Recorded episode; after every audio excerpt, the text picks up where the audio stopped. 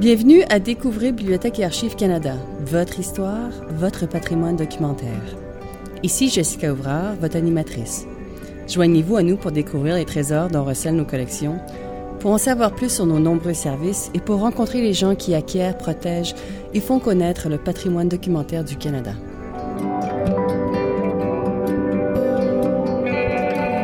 Notre drapeau avec son emblème si caractéristique de la feuille d'érable et ses couleurs vives, le rouge et le blanc, est un symbole si fort de notre pays qu'il est difficile d'imaginer qu'il existe seulement depuis 50 ans.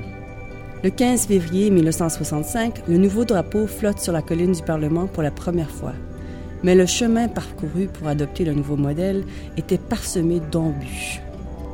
Dans cette émission, l'archiviste retraité de Bibliothèque et Archives Canada, Glenn Wright, raconte l'histoire du drapeau et la controverse qui a presque empêché sa naissance.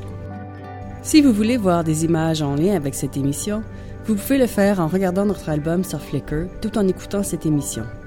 Allez à www.bac-lac.gc.ca barre oblique balado au pluriel. Bonjour Glenn, merci d'être ici aujourd'hui. Pourriez-vous nous parler de votre expérience et de votre carrière à Bibliothèque et Archives Canada? J'ai eu deux carrières à Bibliothèque et Archives Canada.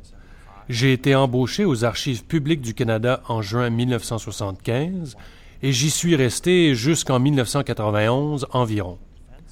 Ensuite, j'ai travaillé un peu à la Défense nationale et à la GRC. Je suis revenu en 2000 et je suis resté jusqu'à ma retraite en 2006. Vous avez donc été archiviste à BAC pendant une bonne partie de votre carrière. Oui. Pourquoi décide-t-on de créer un nouveau drapeau pour le Canada? L'idée n'est pas nouvelle dans les années 60. Après la Première Guerre mondiale, au début des années 20, des efforts destinés à créer un drapeau représentatif du Canada n'aboutissent pas. Après la Seconde Guerre mondiale, un autre comité est formé pour chercher un drapeau, mais la tentative avorte elle aussi. Les efforts dont nous allons parler aujourd'hui commencent probablement dans les années 60. Lester Pearson est le chef du Parti libéral et de l'opposition, et il promet d'adopter un drapeau typiquement canadien s'il est élu Premier ministre. Il est donc très important de lui accorder une bonne partie du mérite, même si beaucoup de monde joue un rôle dans cette histoire. Est-ce que l'idée d'un nouveau drapeau suscite une opposition? Um, Certainement. Quand il devient Premier ministre, il veut concrétiser son idée de donner un drapeau au Canada. Il le promet et établit même un échéancier, ce qui rend toujours un politicien nerveux. Mais il y a des opposants. En mai 1964, un événement devenu célèbre se produit. Pearson prononce une allocution à la Convention nationale de la Légion royale canadienne, et les membres s'opposent vivement à lui. Il se fait chahuter et la rencontre tourne presque au chaos, mais il s'en tient à son idée, affirme que nous aurons un drapeau et répète qu'il veut tout simplement un symbole reconnaissable. Il y a manifestement une opposition au pays. Les gens sont généralement réticents au changement, et celui-là en est un gros. Il y a évidemment de l'opposition à la Chambre des communes, et elle entraîne toute une série d'événements. La Chambre lance un débat à l'été 1964 et le dossier n'avance pratiquement pas à cause de l'obstruction systématique et des querelles constantes. Un comité spécial est donc créé à l'automne 1964, car il faut faire quelque chose. Le chef du nouveau Parti démocratique, Tommy Douglas, et dans une moindre mesure le chef conservateur John Diefenbaker, s'opposent à toute forme de nouveau drapeau. Les trois chefs conviennent tout de même qu'il faut faire quelque chose, donc, il crée un comité spécial qui finira par choisir le drapeau. Je vois. D'où vient l'idée du nouveau modèle? D'abord, est-ce vraiment un nouveau modèle? La feuille d'érable est un symbole du Canada bien avant les années 1960. Je pense même qu'elle apparaît avant la Confédération et que notre tout premier timbre à trois sous représente un castor avec des feuilles d'érable sous les pattes. La feuille est évidemment utilisée par une équipe sportive bien avant les années 1960 et aux Jeux olympiques.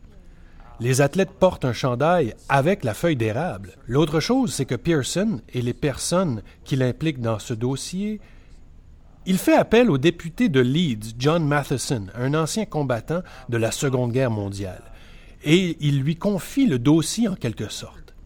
Il lui demande de résoudre le problème et de trouver un drapeau. Pearson lui-même souhaite avoir une feuille d'érable, et je pense que les personnes impliquées regardent les armoiries que nous avons depuis 1921 et voient la branche à trois feuilles d'érable. En fait, Pearson aime beaucoup les trois feuilles d'érable, et il faut absolument mentionner le célèbre drapeau à bande bleue.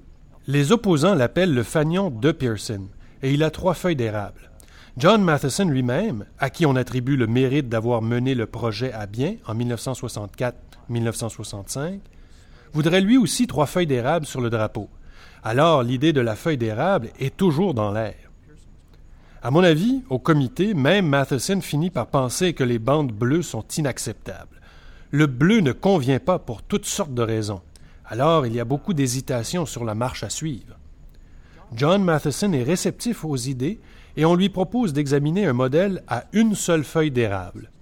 George Stanley, un historien reconnu du Collège militaire royal, fait partie de ceux qui pensent qu'un drapeau avec une seule feuille d'érable pourrait dénouer l'impasse. Faire l'affaire.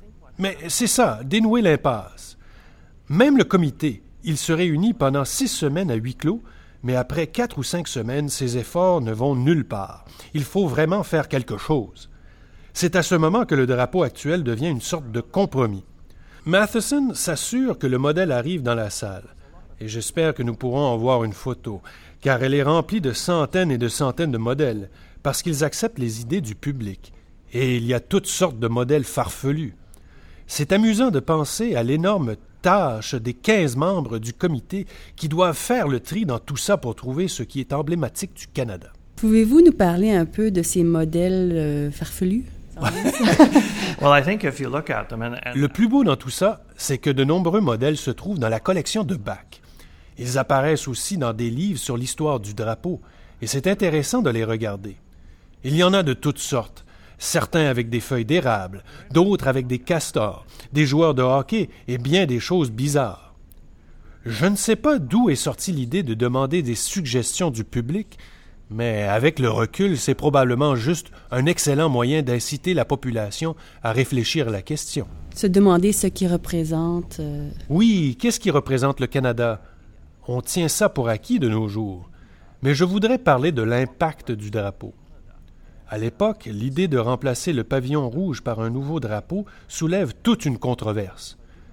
Pearson a obtenu ce qu'il voulait, et John Matheson a beaucoup de mérite d'avoir mené le projet à terme, parce qu'en fin de compte, c'est un enjeu politique. Ce n'est pas comme si des membres de tous les partis se réunissaient pour dire Nous aurons un nouveau drapeau, et nous prendrons celui-là. C'est une pomme de discorde, mais quand le but est atteint, Pearson passe à autre chose. Si vous demandez aux deux dernières générations depuis combien de temps le drapeau existe, ils ne pourront probablement pas vous répondre. Les gens ne connaissent pas la controverse qui entoure l'adoption du drapeau, mais ce qui est intéressant, c'est qu'ils ne savent pas que le drapeau a seulement cinquante ans.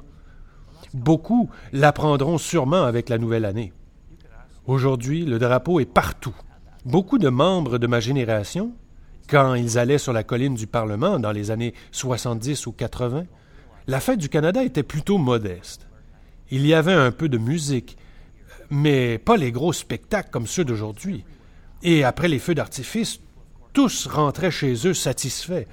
Mais depuis dix ans, les gens sont couverts de rouge et de blanc. Le linge, les drapeaux. Les visages maquillés. Les visages maquillés, le drapeau est partout. Lors des manifestations sportives comme les Olympiques, le drapeau est là, et la plupart du monde l'aime, car c'est un trait distinctif. Je pense que c'est le grand objectif de Lester Pearson. Avoir un drapeau qui représente le Canada et qui ne peut pas être confondu avec autre chose. Mais évidemment, quand on est au cœur des débats et qu'on tente d'atteindre ce but, c'est plus difficile de remettre les choses en perspective. Je pense qu'avec le recul, on peut constater à quel point c'est une grande réussite. Oui, il est tellement emblématique. Exact. Si j'ai bien compris, vous avez trouvé par hasard le premier modèle du drapeau dans une boîte de documents d'archives. C'est bien ça? That's the letter that George Stanley wrote. J'ai ici la lettre que George Stanley a écrite à John Matheson au printemps 1964 après leur rencontre au Collège militaire royal de Kingston. Stanley explique pourquoi une seule feuille d'érable symboliserait le Canada.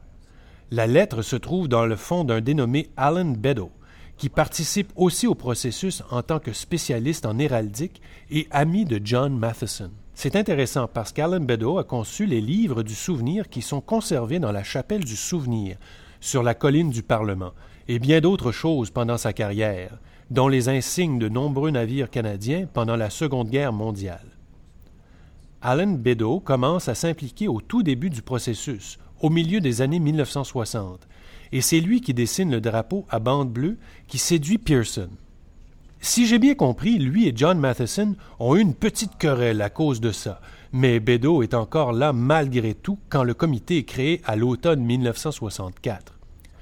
Il propose souvent des modèles au comité, des choses comme ça. Étrangement, la lettre de Stanley se trouve dans les documents d'Alan Beddoe, même si elle est adressée à M. Matheson.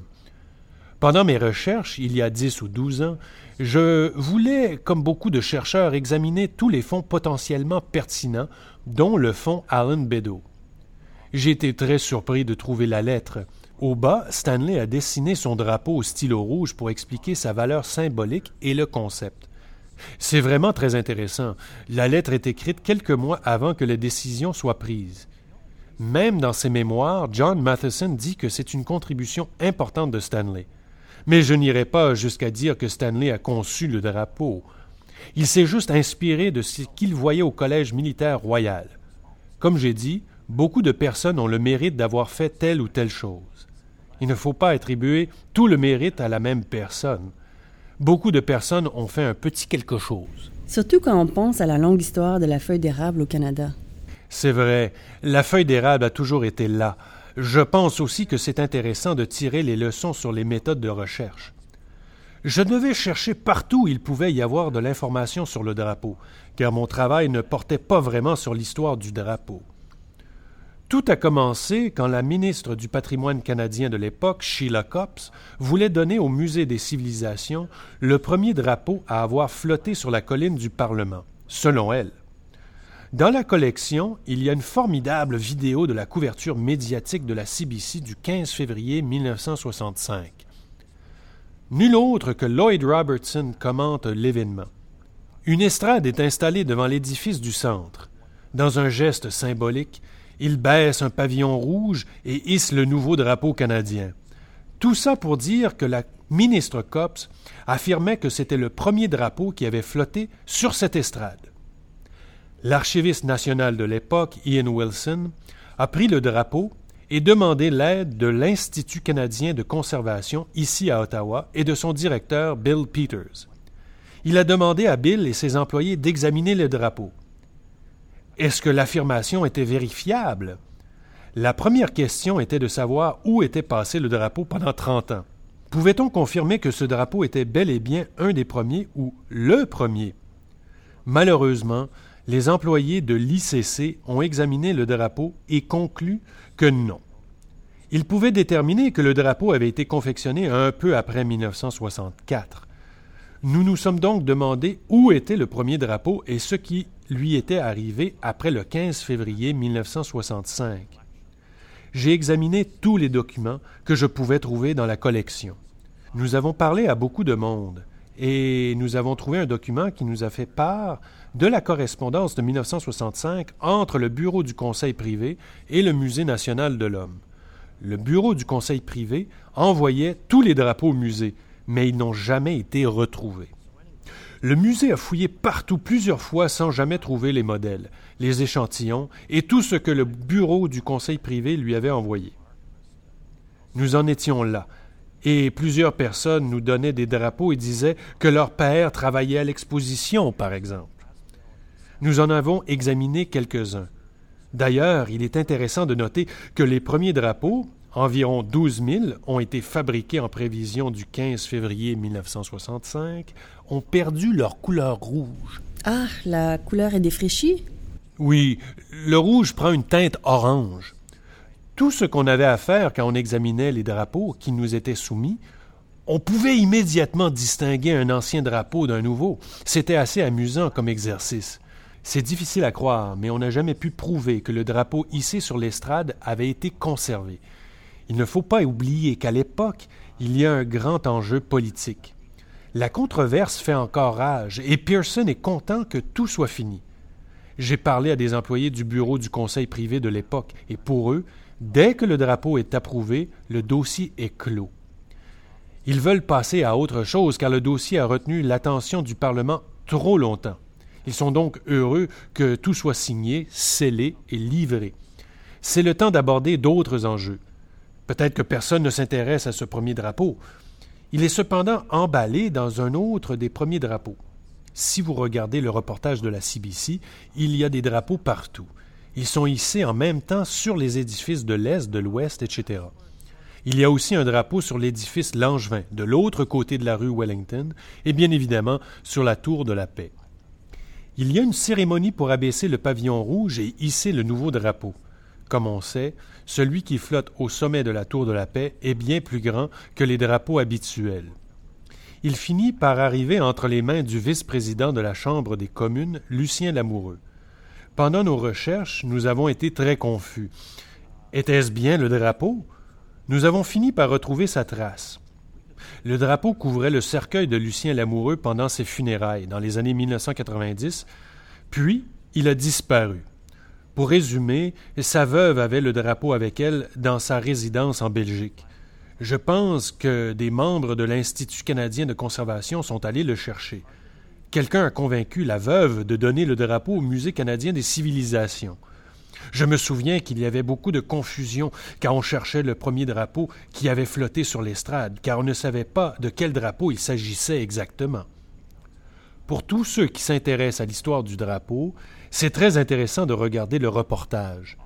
Il y a beaucoup de photos du hissage du drapeau, mais l'émission de télévision est particulièrement intéressante. Il est probablement accessible dans les archives de la CBC. Je l'ai regardé ici. Ah, d'accord. Oui, c'est ici que je l'ai regardé.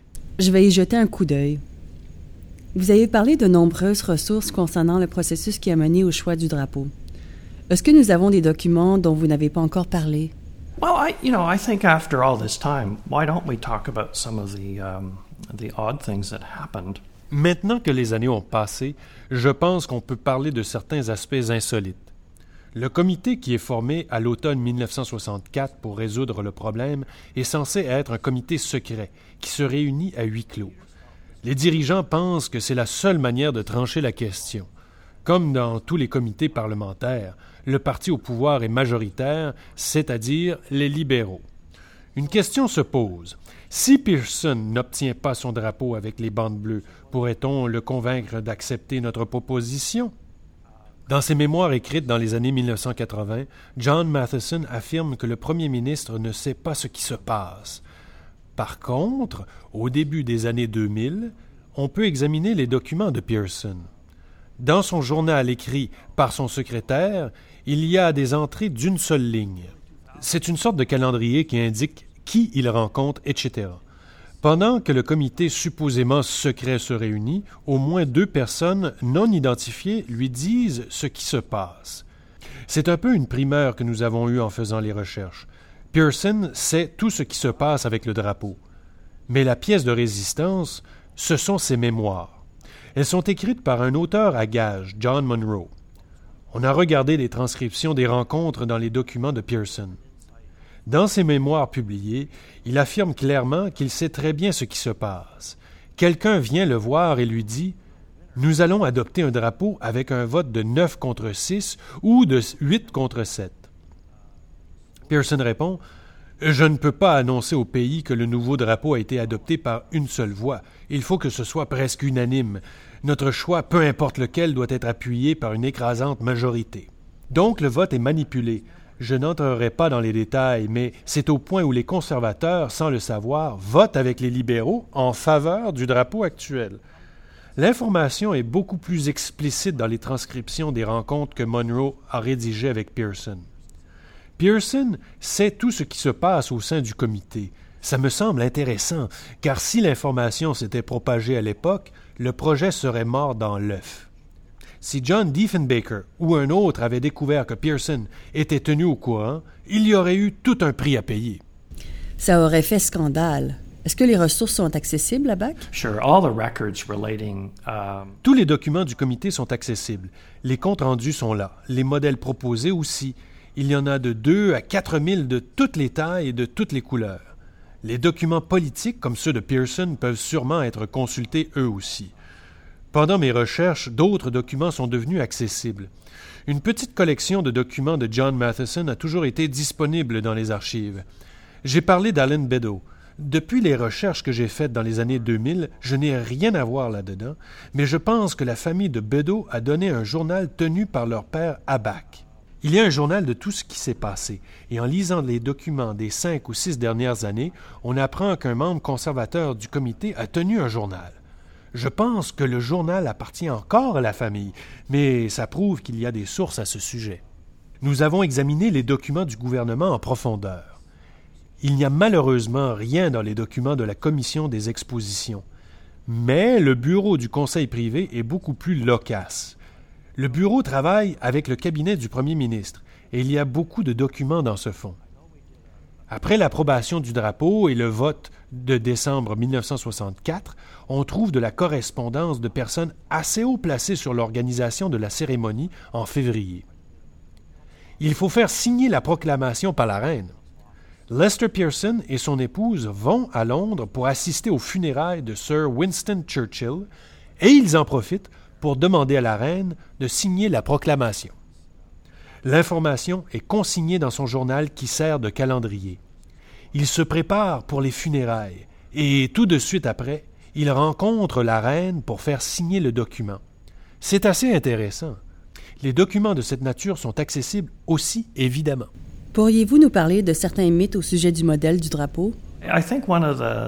Une des histoires les plus spéciales et les plus tenaces est celle de Joan O'Malley sur la confection du premier drapeau. Joan O'Malley a 19 ans à l'époque et elle vient de se marier.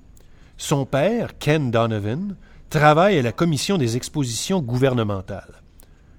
Semble-t-il que Joan reçoit un appel par une nuit de tempête en novembre 1964 et qu'elle reçoit l'ordre d'aller à la commission des expositions pour accomplir une tâche.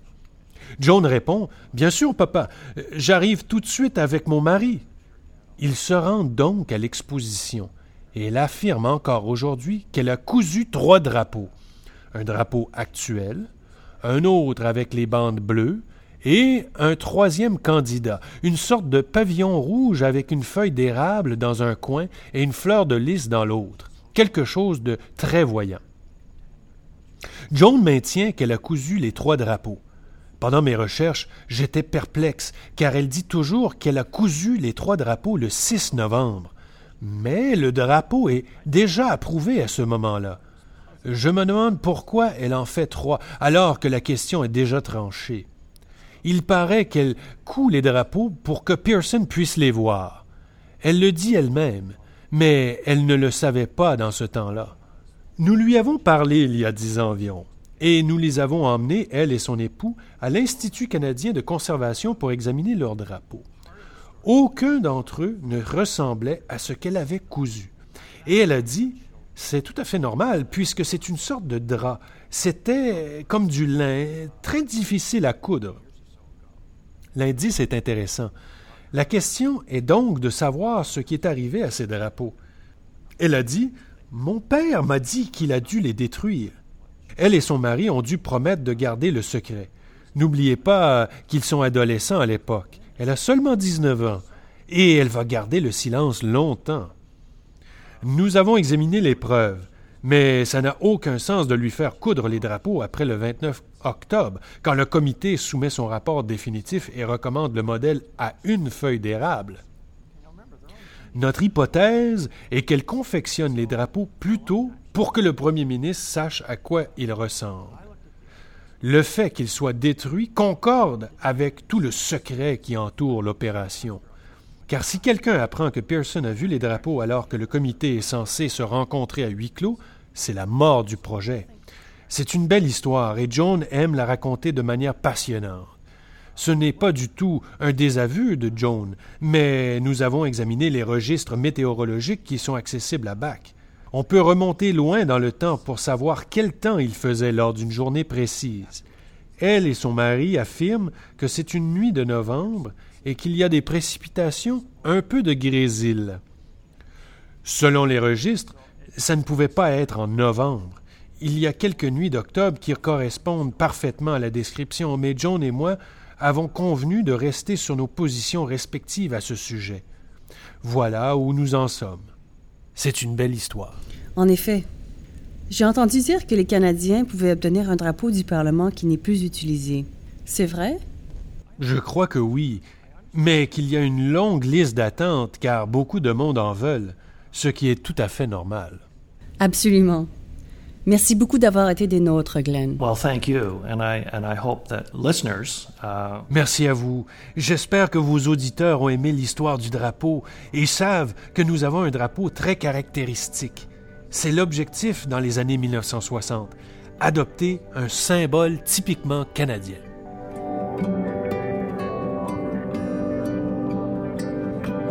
Afin d'en apprendre davantage sur les ressources politiques de BAC, rendez-nous visite en ligne sur le site bac-lac.gc.ca. Sur notre page d'accueil, choisissez Découvrir la collection, puis cliquez sur Politique et gouvernement. Vous y trouverez des liens vers toutes nos ressources sur la politique. N'oubliez pas non plus de consulter notre blog, ledécoublog.com, pour découvrir d'autres contenus. Pour trouver ce contenu rapidement, cliquez sur Politique et gouvernement dans la liste des catégories à la droite de la page Web. Merci d'avoir été des nôtres. Ici Jessica Ouvrard, votre animatrice. Vous écoutiez Découvrir Bibliothèque et Archives Canada, votre fenêtre sur l'histoire, la littérature et la culture canadienne. Je remercie notre invité d'aujourd'hui, Glenn Wright. Pour plus d'informations sur nos balados, ou si vous avez des questions, commentaires ou suggestions, veuillez nous visiter à www.bac-lac.gc.ca barre oblique balado au pluriel. Pour recevoir un drapeau qui a flotté sur la colline du Parlement, cliquez sur le lien Demander un drapeau qui se trouve dans la section Liens connexes de cette émission.